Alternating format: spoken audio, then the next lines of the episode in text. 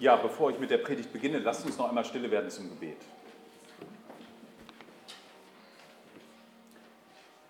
Ja, lieber Vater, wir danken dir dafür, dass du deinen Sohn in diese Welt gesandt hast. Nicht damit er einen Thron auf dieser Erde besteigt, ein Reich errichtet, es zu Wohlstand und Reichtum bringt, sondern damit er sich zum Knecht aller macht. Danke dafür, dass du deinen Sohn gegeben hast, damit er für unsere Sünden am Kreuz stirbt. Amen.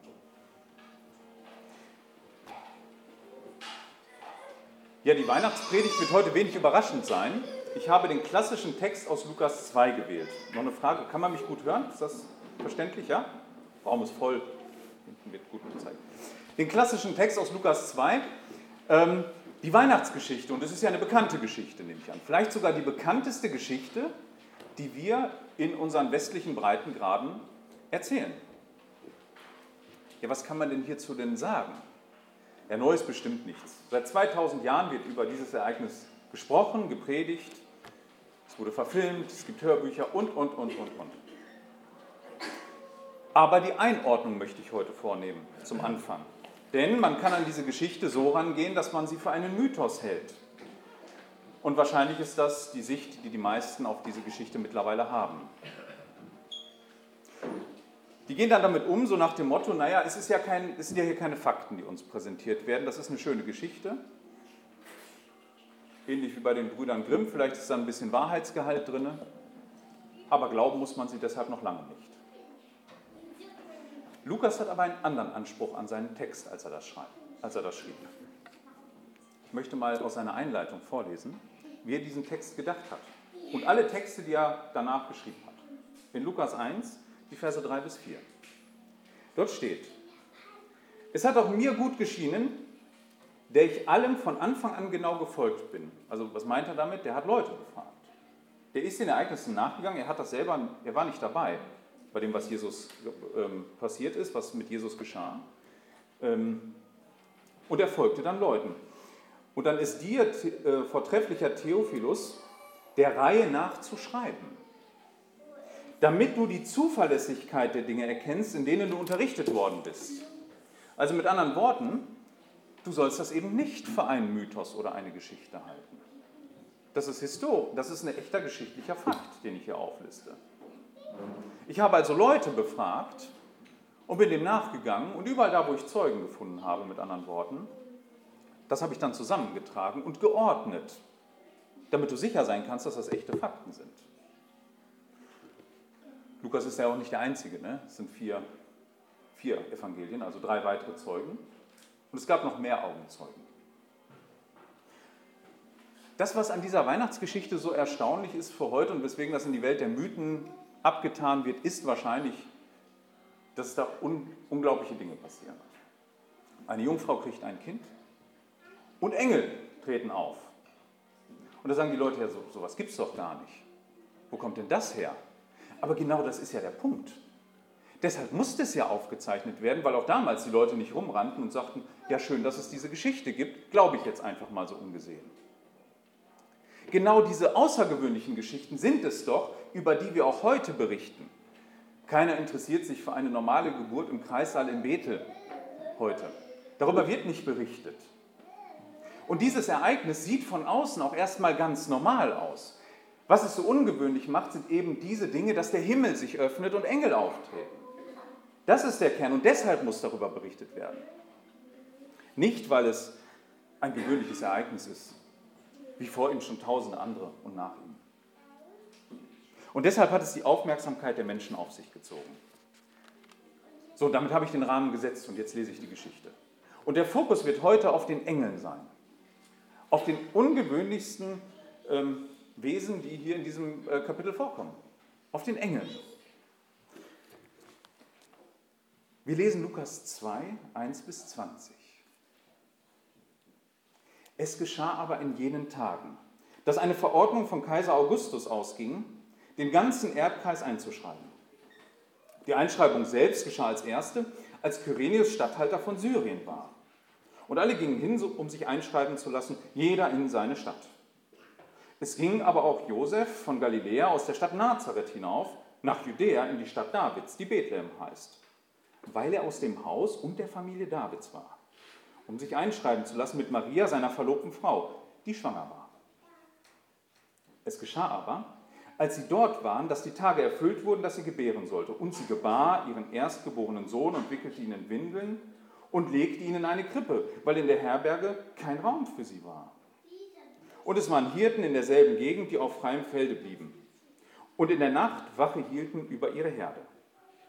Und siehe, ein Engel des Herrn trat zu ihnen, und die Herrlichkeit des Herrn umleuchtete sie, und sie fürchteten sich mit großer Furcht. Und der Engel sprach zu ihnen, Fürchtet euch nicht, denn siehe, ich verkündige euch große Freude, die für das ganze Volk sein wird. Denn euch ist heute in der Stadt Davids ein Erretter geboren, welcher ist Christus der Herr. Und dies sei euch das Zeichen. Ihr werdet ein Kind finden, in Windeln gewickelt und in einer Krippe liegend. Und plötzlich war bei dem Engel eine Menge des himmlischen Heeres, das Gott lobte und sprach, Herrlichkeit Gott in der Höhe und Friede auf der Erde an den Menschen seines Wohlgefallens.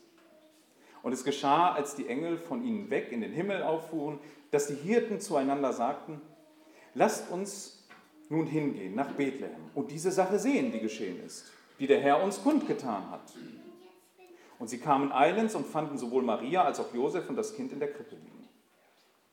Als sie es aber gesehen hatten, machten sie das Wort kund, das über dieses Kind zu ihnen geredet worden war. Und alle, die es hörten, verwunderten sich über das, was von den Hirten zu ihnen gesagt wurde. Maria aber bewahrte alle diese Worte und erwog sie in ihrem Herzen. Und die Hirten kehrten zurück und verherrlichten und lobten Gott für alles, was sie gehört und gesehen hatten, so wie es ihnen gesagt worden war. Ja, die heutige Predigt habe ich so überschrieben. Die Botschaft der Engel, Gott schafft Frieden durch den Messias. Engel sind in der Bibel, vor allen Dingen im Alten Testament, immer Boten Gottes.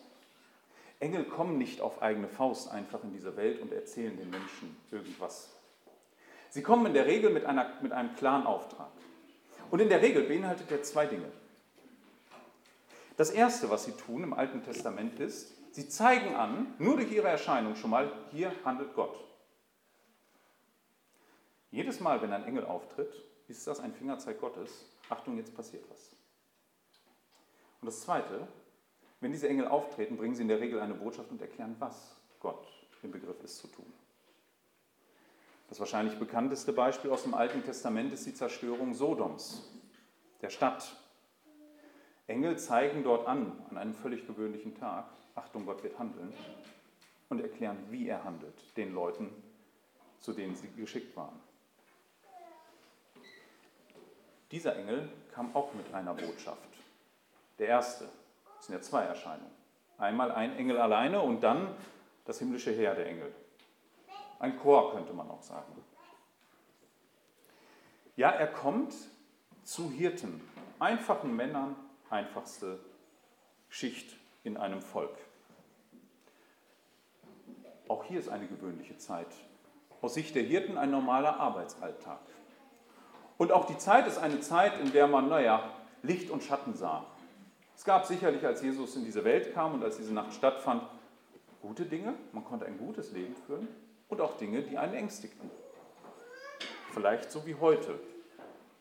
Auch wir leben ja relativ gut, und dennoch gibt es Dinge, die uns ängstigen. Das war wahrscheinlich zu allen Zeiten so, mal mehr und mal weniger. Was aber außergewöhnlich an dieser Zeit war, ist etwas ganz anderes. Es sind nicht die geschichtlichen Ereignisse drumherum unbedingt. Aus Sicht dieser Männer, die zum Volk Israel gehörten, war Gottes Geschichte mit seinem Volk in eine Sackgasse gelaufen. Gott schwieg seit 400 Jahren. Gott hatte sich nicht mehr an sein Volk gewandt. Die Geschichte, die wir als Heilsgeschichte bezeichnen, also die Geschichte mit seinem Volk, schien seit 400 Jahren irgendwie nicht weiterzugehen, im Stocken, im Stocken zu sein, festzustecken im Sumpf der Zeit. Gott hatte im Alten Testament immer wieder Propheten geschickt, hatte sich seinem Volk offenbart und er hatte Verheißungen gegeben, also Versprechen, was er in Zukunft alles tun würde. Und diese Verheißungen waren aus alten Zeiten, bei einigen sicherlich in Vergessenheit geraten oder wurden angezweifelt. Die Speerspitze all dieser Verheißungen bildete ein Versprechen Gottes. Das war der Höhepunkt. Er würde eines Tages einen Retter schicken, einen Gesalbten, einen Messias oder auch Christus genannt. Den würde er schicken und der würde die Herrschaft Gottes über das Volk wieder aufrichten. Er würde aus Davids Familie kommen, einer längst untergegangenen Dynastie von Königen. Und in dieser Zeit kommt der Engel mit folgender Botschaft. Er sagt, fürchtet euch nicht, denn siehe, ich verkündige euch große Freude, die für das ganze Volk sein wird. Denn euch ist heute in der Stadt Davids ein Retter geboren, welcher ist Christus der Herr. Mit anderen Worten, jetzt kommt der Höhepunkt der Geschichte Gottes mit seinem Volk. 400 Jahre hat Gott geschwiegen, aber jetzt ist der Moment da. Aus dem Nichts, plötzlich. Jetzt wendet sich Gott seinem Volk zu und er verwirklicht das größte aller Versprechen, das er, das er gegeben hat seinem Volk. Diesen Retter zu schicken. In den Kapiteln vorher, in Lukas 1, da klingt das schon an. Lukas bereitet in seinen Berichten das schon vor. Aber es ist irgendwie noch unter der Oberfläche. Es gibt Orte, die kriegen das mit, dass etwas Besonderes im Raum steht. Gott wird handeln. Es sieht wie folgt aus. Gott schickt schon mal zwei Engel im vorhergehenden Kapitel. Den ersten schickt er zu einem alten Mann, Zacharias. Und er kündigt ihm an, dass er auf seine alten Tage zum ersten Mal Vater werden würde. Und dieser Sohn, den er bekommen würde, der würde den Weg für den versprochenen Retter ebnen. Eine unglaubliche Geschichte aus seiner Sicht. Und sie musste vom Himmel herkommen, weil sie sonst nicht geglaubt worden wäre. Das zweite Mal kommt Gabriel, er kommt zu Maria und er erklärt einer Jungfrau, die nicht verheiratet war, dass sie ein Kind bekommen würde, was genauso unglaublich ist. Also ein alter Mann, der nochmal Vater wird mit einer alten Frau und ein Mädchen, ein junges Mädchen, das noch nicht verheiratet ist, das auch Mutter werden wird. Jedes Mal kommt ein Engel. Jedes Mal quasi erklären sie, Gott wird handeln und wir erklären euch auch, was er tun wird. Er wird hier sein Volk besuchen, er wird retten. Das ist die Botschaft. Das ist quasi ein Schema aus dem Alten Testament. Jetzt passiert aber noch etwas im ersten Kapitel. Das erste Kapitel ist durchzogen von zwei Lobgesängen. Diese beiden Personen, denen die Engel begegnen, früher oder später antworten Gott mit einem Lob. Sie dichten. Es ist Poesie. Es ist lyrisch. Sie antworten Gott auf seine Heilstat. Das ist oft auch in der Kirchengeschichte vertont worden. Das sind wunderbare Texte, die sie dort ähm, die sie dort äußern. Sie loben Gott. Und auch das ist nicht neu. Wenn wir das Alte Testament durchgehen würden, würden wir sehen, dass an bestimmten wichtigen Ereignissen die Menschen einmal innehalten und ein Lob an Gott richten. Ein Lied, ein Gedicht, eine Rede. Das erste Mal begegnet uns das, als das Volk Gottes aus Ägypten rausgeführt wurde, durch das Meer gegangen ist und als die Ägypter hinter ihnen im Meer ertrunken sind, da stimmen sie ein Lob an. Das ist das erste Mal. Sie loben Gott für ihre Rettung. Maria an ihrer, äh, Miriam an ihrer Spitze, nicht Maria, Miriam an ihrer Spitze. Und sie loben Gott. Das zweite Mal, dass das Volk das tut, ist, bevor sie ins Land gehen. Mose gibt ihnen ein Lied mit auf den Weg.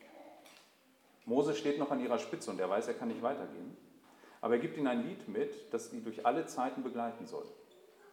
Dieses Lied, in 5. Mose 32 finden wir es, ist sein Abschied an das Volk. Er gibt ihnen einen Rückblick, was Gott getan hat. Und dieses Lied soll sie immer daran erinnern, was Gott getan hat und noch tun wird. Das nächste Mal, dass uns ein Lied begegnet, ist im Buch Richter. Das Buch Richter ist ein ein Buch, in dem sehr, sehr viel Unsicherheit herrscht für das Volk, weil sie selber sich nicht an Gott und seine Gebote halten. Sie verlassen ständig seine gnädige Herrschaft und seinen Bund. Und das, was dann passiert ist, dass Gott immer wieder Männer, auf, Männer schickt und einmal schickt er eine Frau, die Deborah. Und sie führt das Volk in einen Sieg und sie stimmt danach ein Lied an über diesen Sieg.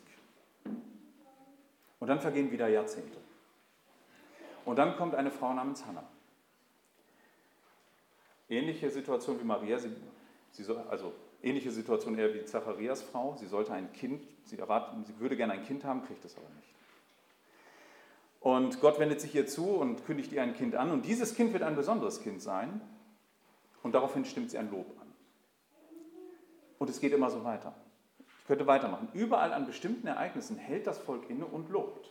Und das sehen wir bei Lukas in den ersten Kapiteln. Maria lobt Gott. Zacharias lobt Gott. Aber in Kapitel 2 der Weihnachtsgeschichte passiert was, das gab es noch nie. Und das gibt es danach auch nicht nochmal. Auf die Botschaft eines Engels und darauf, dass Gott etwas sagt, stimmt ein Engelschor ein Lied an, kein Mensch. Wir haben uns vielleicht an das Bild gewöhnt, Engel darzustellen, die anfangen zu singen, die Harfen spielen oder so etwas, ja, so werden sie dargestellt. Aber hier passiert etwas. Wir kennen aus dem Alten Testament, dass sie Gott loben am Thron. Aber dass sie in unsere Welt kommen, um Gott zu loben, ist neu. Gott überlässt quasi die Antwort nicht den Hirten an erster Stelle. Das kommt später, nachdem sie beim Kind waren. Sie gehen weg, sie bringen die Botschaft und sie loben Gott. Was wissen wir nicht. Aber Gott selbst, am Höhepunkt seiner Geschichte mit seinem Volk, lässt das Lob von Engeln anstimmen. Das ist neu, das ist besonders. Folgendes sagen, folgendes Lob, oder folgende Art und Weise loben sie ihn. Herrlichkeit Gott in der Höhe und Friede auf der Erde an den Menschen seines Wohlgefallens. Zwei Dinge. Zwei Dinge möchte ich hier rausnehmen, zwei Teilen. Ich fange mit dem letzten Teil an. Frieden auf Erden den Menschen seines Wohlgefallens. Ähm, das mag ja ein bisschen zynisch klingen. Frieden, das Wort hier, auch in unseren Zeiten. Man kann jetzt fragen, wo ist denn dieser Frieden? Wo finde ich den denn und was hat das mit diesem Frieden denn auf sich? Und der Frage möchte ich nachgehen. Reden wir hier von einem Frieden, dass die Welt danach ein friedlicherer Ort wird, wo es weniger Kriege und Konflikte gibt, Kriege im großen Stil, Konflikte auf der menschlichen kleinen Ebene? Nein, davon reden sie nicht. Auch unsere Zeit ist doch voll von Kriegen. Das hat sich in den letzten 2000 Jahren nicht geändert. Kriege gibt es heute wie damals. Ein Krieg ist wieder vor unserer Tür, so nah wie noch nie in Europa. Seit bald zwei Jahren gibt es ihn. Wir sehen auch, dass es Unfrieden gibt in unserem Land, in unserem Volk. Überall, wo man hinguckt, Konflikte. Wir reden von Spaltung. Das ist wahrscheinlich die größte Angst, die viele Leute umtreibt. Was ist mit, mit Spaltung? Was ist, wenn unser Land vor die Hunde geht, wenn wir uns hier alle, wenn wir uns alle streiten? Aber wir können noch weiter reingehen. In den kleinsten Kreis unserer Beziehungen, das sind die Familien. Was gibt es nicht an Konflikten und Unfrieden in den Familien? Ich habe mal ähm, geguckt, was so für Überschriften. Also man kann das wirklich tun. Jedes Jahr vor Weihnachten kommen immer ähnliche Überschriften. Ich habe mal ein paar genommen, die so aus den letzten zwei, drei Jahren sind. Ja, von großen Magazinen. Worüber schreiben die denn? Vor Weihnachten. Ja, wie bereiten die uns auf Weihnachten vor? Die Welt zum Beispiel fing schon 2019 an. Was tun, wenn Papa an Weihnachten den Klimawandel leugnet? Also nach dem Motto, Konflikt vorprogrammiert. Wie verhalte ich mich denn da? 2023, der Stern, also dieses Jahr. Nee, letztes Jahr, Entschuldigung, 2022. Mein Vater ist Corona-Leugner. Was mache ich an Weihnachten? 2023, so diskutieren sie an Weihnachten mit dem rassistischen Onkel, der Spiegel. Das ZDF 23, gestern. Verschwörungsmythen, wenn Opa schwurbelt und so weiter. Also die Liste ist noch länger. Aber ihr versteht, was ich meine. Überall auf, auf allen Ebenen erleben wir doch weiterhin Konflikte und das Unfrieden. Auf allen Ebenen. Wovon redet der denn hier? Was meint denn die Bibel überhaupt, wenn sie von Frieden redet? Nun, das, da, dazu hilft es manchmal, sich das Gegenteil vor Augen zu führen. Und in der Bibel zu gucken, was ist denn das Gegenteil von Frieden? Und das ist nicht, dann machen wir Deutschen uns das einfach, wir machen einfach eine Silbe davor und dann haben wir das Gegenteil. Wir machen dann, das ist Unfrieden. Ne? Dann wissen wir, ah, das Gegenteil von Frieden ist Unfrieden. Ja, sprachlich auch richtig. Aber wenn Paulus davon schreibt, ähm, was das Gegenteil von Frieden ist, dann sagt er in 1. Korinther 14, Vers 33 folgendes. Denn Gott ist nicht ein Gott der Unordnung, sondern ein Gott des Friedens. Unordnung ist in der Bibel das Gegenteil von Frieden, weil da die Wurzel liegt. Jeder größere Konflikt, sei es geopolitisch, liegt daran, dass Dinge nicht geordnet sind. Zwischen zwei Ländern, zwischen zwei Großmächten. In den Familien kommt der Streit nicht oft daher, dass die Beziehungen nicht geordnet sind. Zwischen Eltern und Kindern, zwischen Ehepartnern, zwischen Großeltern und ihren Enkeln. Dass da eine Seite gegen die andere rebelliert. Aber auch das ist hier nicht gemeint. Gott geht das Problem noch tiefer bei der Wurzel an, denn die Unordnung ist nicht nur auf unserer Beziehungsebene zueinander. Die größte Unordnung ist zwischen uns und Gott gekommen. Der größte Unfriede ist zwischen uns und Gott. Seit dem Sündenfall ist nämlich die eigentlich natürlichste Ordnung, in die Gott uns hineingeschaffen hat, zerstört worden. Die Ordnung war folgende. Der Mensch lebt unter Gottes Herrschaft und übt eine Herrschaft über die Schöpfung aus. Und in dem Moment, als der Teufel das in Frage stellte und sagte, warum seid ihr denn unter der Ordnung Gottes? Sinngemäß, warum glaubt ihr, dass das gut ist? Und der Mensch gesagt hat, gut, dann emanzipieren wir uns, dann machen wir uns davon frei, ist diese Ordnung in die Brüche gegangen. Und seitdem ist kein Frieden zwischen Gott und den Menschen. Das ist der Punkt hier. Und den geht Gott an. Gott geht das Problem nämlich an und das, die Bibel nennt es Sünde. Das ist das Konfliktfeld dass wir Menschen uns gegen Gott auflehnen.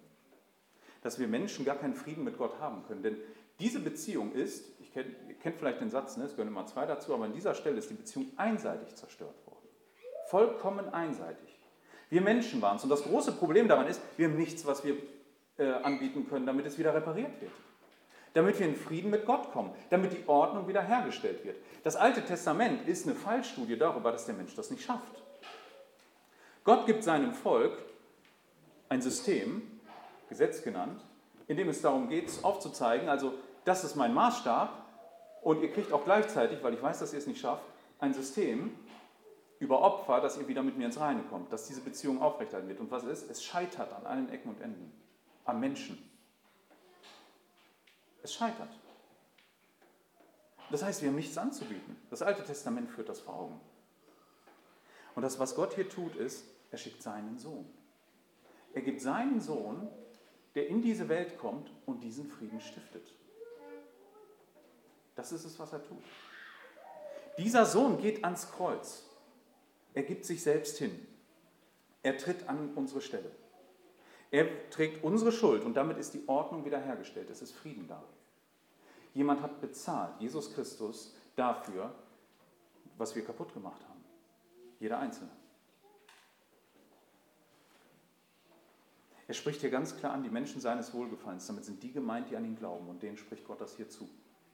Dafür ist Christus in die Welt gekommen. Für dich Frieden zu schaffen.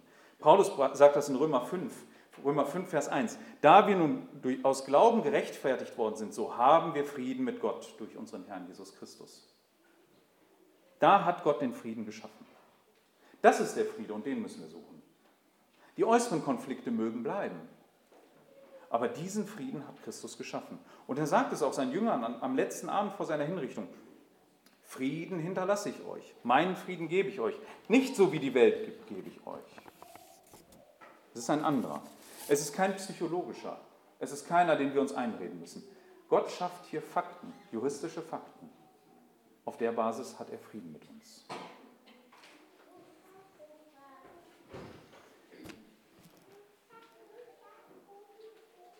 Die Botschaft der Engel lobt hier nämlich Gott für das, was er tut. Ihr seht, es ist eine sehr einseitige Geschichte. Und wie einseitig die ist, möchte ich an dem Beispiel ähm, verdeutlichen, heute an Weihnachten. Die meisten von euch ähm, nehme ich mal an, haben unter dem Weihnachtsbaum jetzt Geschenke liegen. Vielleicht einige auch nicht. Ähm, vielleicht kommen die dann in den nächsten Tagen. Aber ihr habt wahrscheinlich irgendwas vorbereitet oder ihr Kinder, ihr freut euch darauf, ne? vielleicht, dass eure Eltern euch heute was schenken. Und viele nehmen das zum Anlass, einen Vergleich herzustellen und sagen, ja, so wie Gott uns an, so wie du, du deine Kinder an Weihnachten beschenkst, so beschenkt Gott auch uns. In gewisser Weise ist das ein Punkt, keine Frage. Aber es ist ein hinkender Vergleich. Ne? Also Vergleiche haben, können ja immer nur, haben immer ihre Grenzen. Und er hat seine Grenzen. Und die sehen wie folgt aus. Wenn ihr etwas schenkt, dann macht ihr das anders als Gott es. Erstens einmal möchte ich sagen, ähm, ich weiß, ich habe vorher nachgeguckt, dieses Jahr war kein gutes Jahr für den Einzelhandel. Vielleicht hattet ihr alle nicht so viel Geld, ähm, aber dennoch wage ich jetzt die These, dass ihr von dem, was, was ihr übrig habt, etwas gegeben habt. Ihr habt es an die Seite gelegt oder ihr habt es einfach übrig. Vielleicht hat der eine oder andere auch äh, irgendeinen so Konsumkredit aufgenommen. Ob das eine gute Idee war, das zweifle ich an. Aber vielleicht habt ihr so eure Geschenke finanziert. Ähm, das ist aber etwas, was ihr habt. Und es kommt wieder. Geld kommt und geht. Sind wir mal ehrlich. Wie viel Geld ist schon. Könnt, könnte einer erzählen, wie viel Geld durch eure Hände schon gegangen ist in eurem Leben, egal wie alt ihr seid? Wollt ihr das mal aufzählen? Ich, ich könnte es nicht. Es kommt und geht. Es ist ja da. In großer Menge. Und ihr tauscht es ein gegen ein Geschenk. Und das gebt ihr dann. Das ist der Unterschied zu Gott. Gott hat die Möglichkeit, aus dem Nichts, wie er diese Welt geschaffen hat, sich tausend Welten zu erschaffen. Mit mehr Reichtümern. Mit viel, viel mehr äh, Juwelen und Gold und was weiß ich, was ihr alles euch vorstellt, was toll wäre. Aber er hat nur einen Sohn. Und den hat er nicht einfach so gemacht. Es ist sein Sohn. Der gehört zu ihm. Und den gibt er. Versteht ihr, wenn wir aus unserem Überfluss heraus uns äh, gegenseitig die Geschenke geben, gibt er auch aus seinem Überfluss aber das Einzige, was er hat, das Kostbarste. Das gibt er. Insofern hinkt dann der Vergleich an der Stelle. Das ist nicht beliebig, sein Sohn ist nicht austauschbar. Es ist das Kostbarste und Liebste, was er hat. Das gibt er an Weihnachten. Das ist das Erste. Das Zweite ist, Geschenke, wenn man das nochmal, ich mache es mal ein bisschen zynisch, ne? Geschenke heute ist ja mehr so ein Austauschen. Ne? Also hier deins, meins und ne, linke Hand, rechte Hand und ähm, das ist ja vielleicht äh, so ein bisschen unter Erwachsenen. Ne? Also, ähm, das heißt, im Grunde geht man ja einen Tauschhandel ein. Man will ja auch nicht der Dumme sein, der jetzt kein Geschenk hatte, richtig? Also deswegen habt ihr vermutlich auch eins gekauft. Da war ein bisschen Druck dahinter. Ne? Ihr hattet vielleicht nicht die Idee, aber ihr müsst euch Gedanken machen, dass ihr nicht dumm dasteht. So. Ähm, ihr erwartet aber was Schönes, was Gutes. Und hier ist wieder das nächste Problem ähm, was, bei dem Vergleich mit den Geschenken. Gott, ähm, Gott geht hier einen, einen äh, wenn man das einen Tauschhandel nennen kann, einen unglaublich schlechten ein, aus seiner Sicht. Er gibt sein Kostbarstes, seinen Sohn, der vollkommen rein ist. Und was bekommt er dafür Sünder? Er gibt, er gibt etwas Wertvolles und bekommt dafür etwas, was nichts ist. Ja, man kann das sogar noch auf eine andere Ebene heben, noch einen Schritt weiter gehen. Wen beschenkt ihr denn? An Weihnachten beschenkt ihr in der Regel die, die ihr liebt. Gott beschenkt seine Feinde. Paulus sagt, als wir noch Feinde Gottes waren, da hat er seinen Sohn gegeben in Römer 5. Wer von euch käme denn auf die Idee, für seine Feinde Geschenke zu kaufen? Doch wohl keiner. Insofern hinken alle diese Vergleiche an Weihnachten. Und deshalb, und weil das so groß ist, sagen die Engel, Herrlichkeit Gott in der Höhe. Wer alleine kann denn dafür Lob bekommen, für seine Großzügigkeit als Gott? Das ist der Punkt hier. Er schenkt uns seinen Frieden durch seinen Sohn, völlig unverdient. Wir haben keine Gegenleistung. Und das ist, der, das ist eben der Punkt, den Sie hier machen. Dafür gebührt Gott alle Ehre.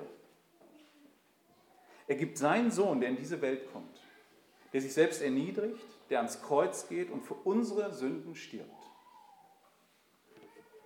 Und dafür bekommen wir ein Leben zugerechnet, das wir nie geführt haben. Vollkommen rein vor Gott. Das ist der Deal, den er macht. Das ist die größte Gnade, die wir auf Erden finden können. Das größte Beispiel für Liebe, das wir in der Bibel finden können. Das, oder das wir in der, in der Welt finden können. Das größte Beispiel. Gott ordnet alles neu. Ich möchte zum Schluss kommen. Dieses Ereignis ist so unvorstellbar und die Dimension kann kein Mensch zu diesem Zeitpunkt wirklich in seiner Tiefe begreifen. Dass in diesem Moment Gott, in dieser Nacht, das Lob nicht uns Menschen in erster Linie überlässt und eine passende Antwort zu finden. Er, er nimmt es selbst in die Hand. Er schickt seinen Boten, der es ankündigt, ein Fingerzeig Gottes. Gott handelt hier und er sagt, wie Gott handeln wird. Und das Lob liefert er gleich mit dafür, durch seine Engel. Durch die, die seinen Plan nun bei der Entstehung sehen. An, an euch, die ihr glaubt, an Jesus Christus. Wir dürfen einstimmen in dieses Lob. Heute. Weihnachten ist ein guter Tag dazu, das in unseren Familien zu tun. Heiligabend, die nächsten Tage. Dass wir Gott dafür loben und ihm danken dass wir dieses Fest zur Freude und zu seiner Ehre machen. Dass wir ihm dafür danken, dass er dieses unfassbar kostbare Geschenk uns gegeben hat, was wir nie nachvollziehen können. Und dieses Wunder, dass Gott Mensch wurde, vollbracht hat, was wir auch nie nachvollziehen können. Wir können nur staunend daneben stehen. Ich möchte aber auch ein Wort an die richten, die Jesus Christus als ihren Herrn nicht verehren, die ihn ins Reich der Mythen abtun. Es mit den Worten von Paulus, lasst euch versöhnen mit Gott, bevor ihr ein böses Erwachen habt. Es gibt keine andere Rettung. Auch eure Anstrengung wird euch nicht retten. Wäre es unsere Anstrengung, Gott hätte draufgesetzt, dann hätte er sein Kostbares nicht gegeben. Hätten wir eine Chance gehabt. Aber so gibt er seinen Sohn. Und wann wäre ein passenderer Zeitpunkt, als heute darauf zu reagieren, sagt der Hebräerbrief. Und das sage ich an Weihnachten. Darum, diese Geschichte, dass Gott in unsere Zeit, in unseren Raum, in Zeit kommt, ist das größte Wunder, das uns staunen lässt. Und so hoffe ich, dass auch ihr heute in euren Familien darüber staunt und Gott ehrt und lobt. Amen.